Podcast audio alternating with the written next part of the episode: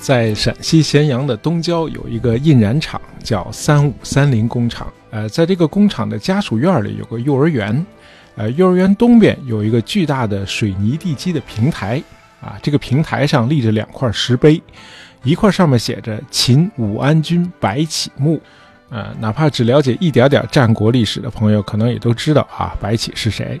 呃，他是中国历史上不世出的军事天才。那么另一块石碑的碑文是司马迁撰写的《史记·白起王翦列传》中关于白起的那部分内容，啊，一千六百多个字啊，写的密密麻麻的。那么最后一句话是“死而非其罪，秦人怜之，相异皆祭祀焉”，啊，这表明司马迁对白起这个人是报以同情的啊，认为他死得很冤。嗯，司马迁对白起的评价很高啊，说他料敌何变。出奇无穷，声震天下，啊，是个大神级的军事家。那么从古到今，很多人都对白起的军事才能赞不绝口，比如唐太宗李世民、唐朝的大诗人杜甫、明末清初的政论家唐真，还有现代的军事天才毛泽东。呃，然而对白起口诛笔伐的人也不少。比司马迁要晚些时候的西汉史学家杨雄对白起的评价是。啊，秦将白起不仁，西用为也。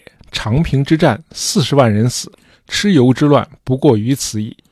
那么，东汉史学家班固对白起就更不客气了啊，说白起是豺狼之徒，穷武极诈，集成杀人营城，征地杀人满野。哎，就是个杀人魔王。因此，呃，他后来的死呢，也算是罪有应得啊，即所谓报应之事，其道然矣。那么山西高平地区呢，有一道名菜叫高平烧豆腐。呃，据记载，这道菜就来源于白起啊。我们以前做过一期节目，讲的是公元前二六零年的长平之战。那么这场战役有四十万赵军的降卒被白起坑杀啊。白起的残暴激起了赵国百姓的愤怒，他们把豆腐比作白起的肉。啊，用炉火烧烤，再把豆腐渣用蒜泥和姜搅拌调味啊，用来发泄心中的仇恨。那么，经过这种方法烹调后的豆腐，味道非常的新鲜可口啊。于是，烧豆腐在高平地区就流传下来了。那么，高平就是当初的长平啊，那个古战场。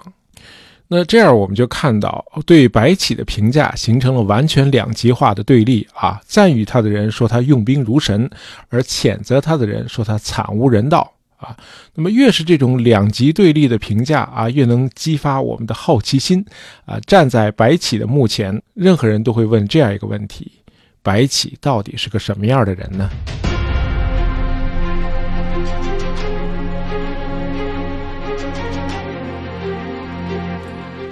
白起的一生正好是秦走向统一帝国之前的最后冲刺阶段。那么他死后不久，秦国开始逐一消灭关东六国。呃，白起的出生年代不详啊，他死于公元前二五七年。一年之后，秦国就不声不响地灭掉了周朝，从而结束了中国历史上持续时间最长的朝代啊，近八百年吧。那么，关于白起的出身，据《新唐书·宰相世系表》的记载，呃，他的祖先是秦穆公的将领白乙丙啊。白起是白乙丙的远代子孙。呃，有趣的是，唐代诗人白居易说他自己就是白起的后人。公元八幺幺年啊，白居易给他的祖父祖母写了一个墓志铭啊，叫《故巩县令白府军事状》。那么，在这篇墓志铭的开头啊，白居易写：“楚杀白公，其子奔秦，代为名将。乙丙以将士也，一孙曰启，大功于秦，封武安君。自武安以下，凡二十七代。”呃，就是说，白起的先祖是楚国的公族白公胜。那么，白公胜谋反失败自杀之后，他的儿子逃往了秦国。那么，连着几代都在秦国做将军，白起就是他们的后代。而白居易的祖父是白起的第二十七代玄孙，到白居易这已经是二十九代了。呃，即便对白居易来说，白起也是一个生活在一千多年前的祖先。那么白居易无法想象一千多年前的中国社会是个什么样子啊！在他那个时代，所有的中原人都自称为大唐帝国的子民，而在白起那个年代，人们只知道自己是秦人、齐人。楚人或者赵人，而正是白起打下了一个坚实的基础，使得后来的秦王嬴政啊得以把这些不同国家的人群在政治上连成了一体。呃，在今天河南三门峡灵宝市以北的十五公里处，啊，有个一九九二年建的仿古的城垛要塞啊，这个地方就是著名的函谷关。在战国时期，呃，中华文明的核心地区仍然是在黄河流域，它包括三大块儿。啊，函谷关以东的地区叫关东，那么后来被秦灭掉的六国史称关东六国。那么函谷关以西叫关中地区，第三块呢就是潼关以南的地区。那么白起效劳的秦国就控制着关中地区。那么到了战国中期，秦国还拿下了四川盆地。呃，秦最早建立于公元前八百九十七年啊，起初是周朝的一块很小的属地啊，为周王朝饲养马匹。那么在之后的两个世纪里，秦的版图不断的扩大。那么到了公元前六七二年，秦国的势力深入到了关中的中央区域。但是直到公元前的四世纪，呃，在征服了周边的游牧民族之后啊，秦国才开始与关东六国博弈。呃，某种程度上，秦国有点像古罗马啊，它的扩张是缓慢的，时间跨度很大，但也是持续的，啊，由于长期和北方与西方的游牧民族作战，那么后来又要面对关东六国，因此秦国人培育出了一种罕见的尚武传统，啊，战国时期有一本军事论文集《武子》，啊，这部文集还有一个大家更熟知的名字叫《吴起兵法》。那么，在这本书的第二篇是这样论述秦国人的：秦性强，其地险，其政严，其赏罚信，其人不让，皆有斗心，故散而自战。啊，意思是秦人性情强悍，地形险要，政令严格，赏罚严明。啊，士卒临阵，争先恐后，斗志旺盛，所以单兵作战能力很强。啊，能在分散的阵势中各自为战。呃，可见恶劣的自然环境和长期的战争，造就了秦国人不屈不挠、好勇斗狠的坚强性格。而这种罕见的尚武精神，碰巧又和白起这个不世出的战神结合在了一起。啊，这当然是战国时期其他诸侯国的不幸。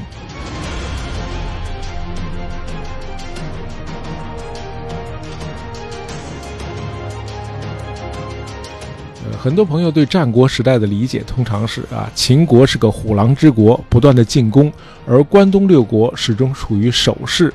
其实不是这样的啊，战国七雄中一个善茬都没有啊，一直在互相攻伐。那么公元前四世纪到公元前三世纪，战国诸雄仿效楚王，纷纷开始僭越，自称为王，啊，这表明他们已经完全不把周天子放在眼里了。那么，公元前四五三年，三家分晋之后，齐、秦、楚三国成为争霸的主要对手。那么，楚国在公元前三三四年和公元前二四九年分别灭掉了越国和鲁国。那么，齐国在田氏篡位之后，于公元前二八六年吞并了宋国。秦国的目标很明确啊，那就是一有时机就向关东地区扩展。那么，靠着他的罕见的尚武精神和用兵如神的白起，史书里对白起这个人的介绍是很简单的啊，说他长得尖头小脸儿，啊，两眼有神啊，这个人行事果断，分析事情很透彻啊，意志也很坚强。那么最重要的是他善于用兵。呃，白起的远代祖先虽然是辅佐秦穆公的将军，但毕竟是三四百年以前的事儿了。啊，再加上商鞅变法又瓦解了贵族势力，那么白起这个没落贵族的后裔，应该和一介平民没什么区别了。好在白起和当时的秦国重臣魏冉关系很好，两个人彼此敬重。而魏冉是当时的秦王秦昭襄王的舅舅，啊，他曾四次出任宰相。那么公元前三世纪的末期，正是魏冉权倾朝野的时候，他就向秦昭襄王推荐了白起，说白起这个人很会用兵，那就试用一下吧，哎，让他指挥一支军队。白起第一次露脸是在公元前二九六年秦国和韩国的一次对决。呃，这个战国七雄分布很有趣啊，秦国在西边。齐国在东边啊，这是两大强国；而燕、赵、魏、韩、楚这五国在中间自北向南一字排开。呃，如果这五个纵向排列的国家相互联合对付西边的秦国或者东边的齐国，这叫合纵；而如果秦或者齐与五国中的一个或几个联合去进攻其他国家，这叫连横。啊，今天的国际间的政治和经济博弈仍然玩的是这个套路。好，那么秦国要想向东拓展啊，就必须在关东地区打开一条通路啊，那就先得在这个纵向排列的五个国家中找一个软柿子来捏。这个软柿子就是韩国。呃，公元前二九六年，韩襄王去世，那么韩国国内政局不稳，于是秦国看到了时机，决定攻打韩国。白起还真是不负众望啊！他率军一仗就为秦国夺取了新城啊，这个地方在今天河南的伊川县西南。那么韩国一看情况不妙啊，赶紧派出使节赶往魏国请求援助。那么魏王呢也意识到秦国如果干掉了韩国之后就会进攻魏国。因此，秦国是魏、韩两国共同的敌人，这样魏国呢就没有作壁上观啊。魏王立即下令派大将公孙喜点齐人马啊前去助战，啊，于是魏、韩两国就倾全国之兵对秦国发动反攻，两国联军进军到了伊阙啊，就是今天这个河南洛阳市龙门镇，在这儿呢与秦军对峙。这时候白起已经是这支秦军的主帅了。白起的兵力还不到魏韩联军的一半，然而在联军方面，韩军力量是比较弱的，因此他希望魏军率先进攻。那魏军呢，也想保存势力，想让韩军打头阵，啊，于是白起就利用魏韩两国联军啊这种各求自保、互相推诿的弱点，先派小股佯攻部队去牵制韩军主力，然后集中优势兵力，出其不意猛攻魏军。那么魏军战败之后，引发的韩军也跟着溃败而逃。呃，秦军乘胜追击，取得了大胜。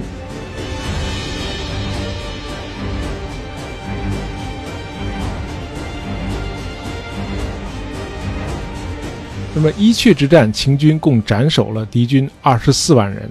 那么魏韩联军的主帅公孙喜也被杀掉了。那么秦军占领了伊阙及其他五座城池。啊，这次战役可谓白起的成名之战。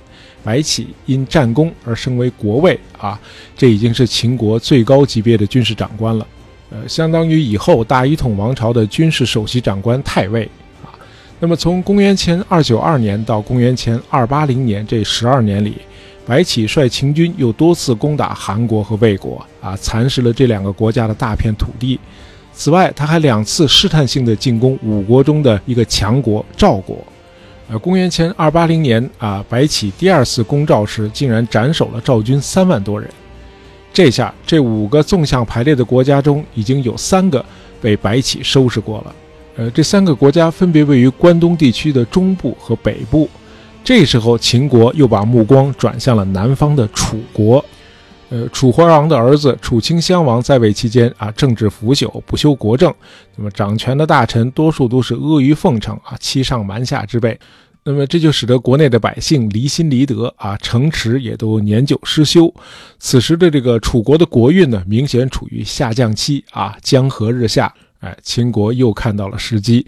那么为了全力进攻楚国，秦国必须先解决后顾之忧。于是于公元前二七九年，白起随同秦昭襄王与赵国的赵惠文王在渑池举行最高级峰会，这就是著名的渑池会。呃，在这次峰会上，秦赵两国决定暂时罢兵休战，这样秦国就可以专心攻打楚国了。呃，白起在分析了秦楚两国的形势之后，决定直接进攻楚国的统治中心地区。于是，公元前二七九年，白起率军万人沿着汉江东下，啊，攻取沿岸的重镇。啊，楚军无力抵挡秦军的猛攻，节节败退。秦军长驱直入，啊，迅速攻取了汉水流域的要地邓城。啊，接着秦军又直抵楚国的别都鄢城。啊，燕城距离楚国的国都郢都已经很近了，因此楚国在这里集结了重兵，以阻止秦军南下。那么秦军久攻不下之后，白起想出了一个很缺德的办法，他利用蛮河河水自城西流向城东这个有利条件，啊，命令秦军在燕城以西的一百里处筑堤蓄水，然后又修筑了一条长渠直达燕城。那么工程完工之后，白起下令开渠灌城，于是河水汹涌而来，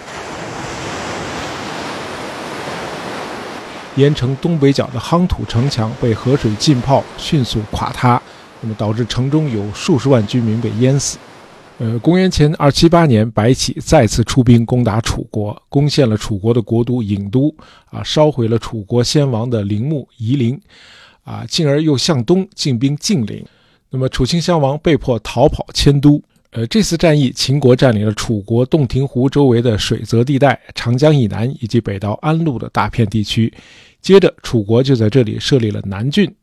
那么，白起可谓战功卓著啊，他受封为武安君啊，这是西周以来历朝历代给武将的最高爵位啊。武安者，以武功治世，威信安邦是也。呃，我们还记得白起的墓碑上写的就是秦武安君白起墓。那么次年啊，秦昭襄王再次任命白起为主将啊，夺取楚国的乌郡和黔中郡。后来在楚国大臣春申君的调解下啊，秦昭襄王才与楚国休战结盟。呃，公元前二七六年，白起又披挂上阵，率军去攻打魏国了。啊，一连夺取了两座城池。那么到这时候，秦国就需要歇歇脚了。秦国刚消停没几年，关东这几国自己又互相掐起来了。那么，公元前二七三年，赵魏两国进攻韩国的华阳，啊，韩国是个弱国呀。我们刚才说了啊，那他当然不是赵魏两国的对手，啊，于是赶紧派人去秦国，向秦国的宰相魏冉求援。魏冉一看到秦国能够从中大捞一笔，于是就请求秦昭襄王出兵，白起又出征了。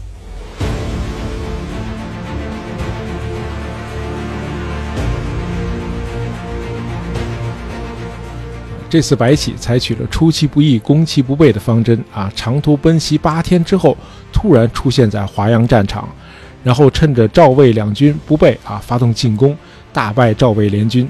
这次战役，秦军一共俘虏了三名将领，斩首魏军十三万。呃，同时秦军还杀死了在溃退中渡河的两万多赵军。白起占领了华阳，并乘胜攻取魏国的四座城池。白起并没有准备罢手。而是直捣黄龙，把魏国的国都大梁给围起来了。啊，魏国吓坏了，赶紧割地求和，白起这才罢兵回师。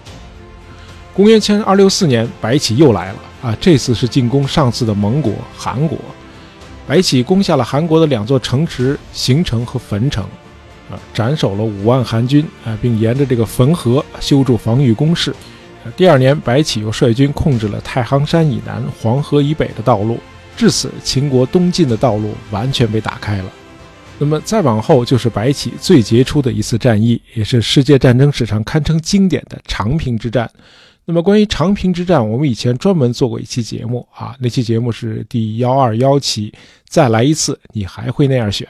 哎，大家可以去听一下那期节目。那么在这儿呢，我们就不赘述了。那么这次战役之所以如此有名，一个很重要的原因就是有大量的赵军战俘被屠杀。啊，长平之战啊，前后秦军一共斩杀和坑杀了赵兵四十多万人。那么赵国上下一片震惊。呃，战争结束后，秦军清扫战场，收集头颅。啊，因头颅太多而堆积成台，这个巨大的台子被冠名为白起台，因此白起也有了人屠这个臭名昭著的绰号。呃，中国古代战争很可能是到了战国时期才变得异常残酷的，啊，以前各交战国都是恪守严格的战争规则的，啊，最典型的一个案例就是发生在公元前六三八年的洪水之战，啊，这是宋楚两国对阵，当时楚军开始渡过洪水河向宋军杀过来，宋襄公的哥哥穆仪说：“楚兵多，我军少，我们趁他们渡河之机消灭他们吧。”宋襄公说：“我们号称仁义之师，怎么能够趁人家渡河的时候开打呢？”啊，可见在春秋时代，大家打仗是要讲究君子风度的。啊，即便不可能人人恪守，但至少在那个时代是个普遍接受的道德风范。然而到了战国时期，战争的规模已经大幅度升级了，于是战略目标演变成了尽可能多的杀伤对手的有生力量，使之失去再战的能力。而在战国七雄中，秦军尤为残忍。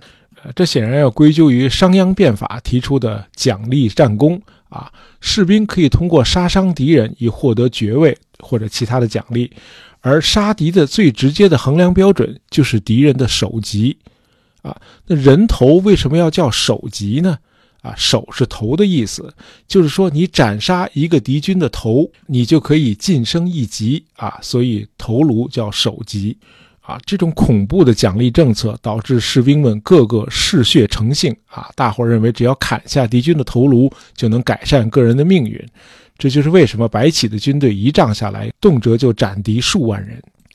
好，我们说回来，那么长平之战之后，啊，赵国的赵孝成王发誓要一雪前耻，他在国内重建军队，积极备战，并与燕、魏、齐、楚结为友好盟邦。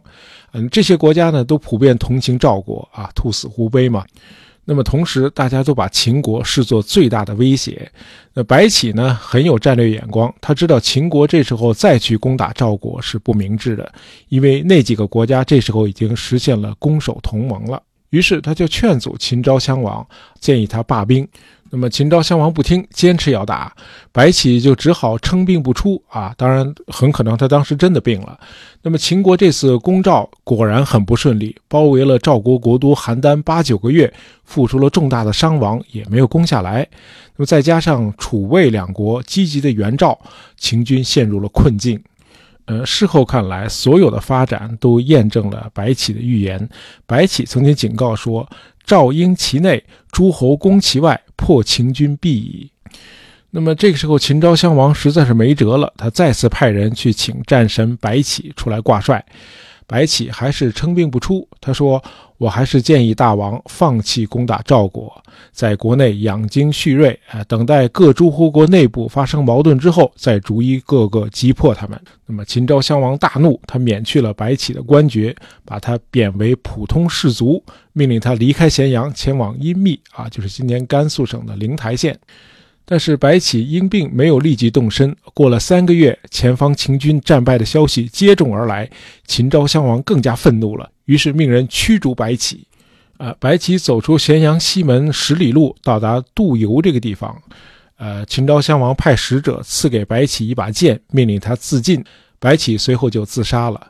那么，按照《战国策》的记载，白起是在离开咸阳七里的时候，呃，被秦昭襄王派人绞死了。呃，这个事儿发生在公元前二五七年十一月啊。这时候白起多大年纪，我们不得而知。呃，我们只知道这个时候距离他在伊阙一战成名已经过去了三十九年了啊。有理由相信，白起死的时候至少也有六十岁了。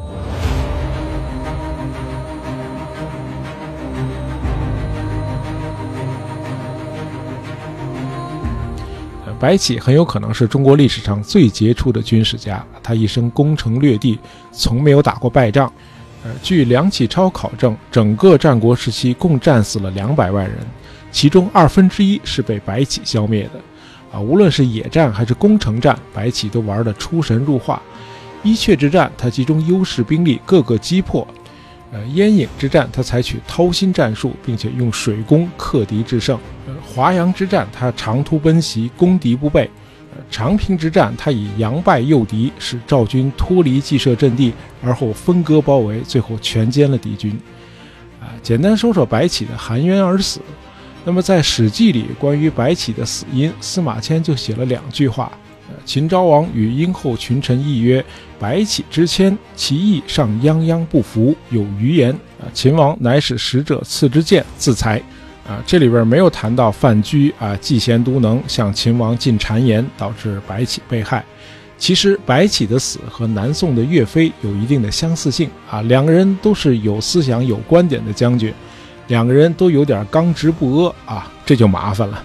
你再杰出的将军，在统治者的眼里，你仅仅是一个工具。工具当然不能有自己的观点了。那么邯郸战役到底该不该打？南宋与金国是该和还是该战？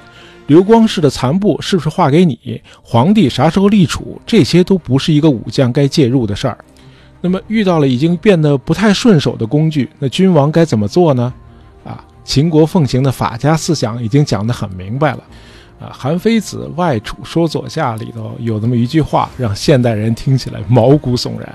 这句话是：“且主而诛臣，焉有过？君主杀掉大臣，当然没有错了。”啊，谁让你生活在那个年代？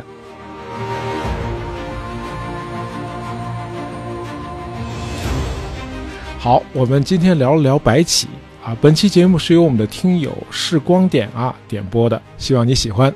那么再跟大家提个醒儿啊，从现在起到一月二十六号，每天都可以在京东 APP 搜索“虎虎生威幺九六”领取红包，每天有三次啊。呃，再有就是我们杂货铺在小红书上也开通了账号，在小红书搜索“大爷的杂货铺日常”，啊，就可以看到那个小房子啊，那就是我们了。我们会时不常的在那里和大家分享一些我最近读过的书，还有杂货铺日常例会里的囧事儿，呃，大家可以去捧捧场。如果效果好的话，我们会考虑做一些视频节目，呃，大家还可以在那里点播节目，提出建议。杂货铺的小秘密都在那儿啊，等着你去发现。好，谢谢大家，咱们下期再见。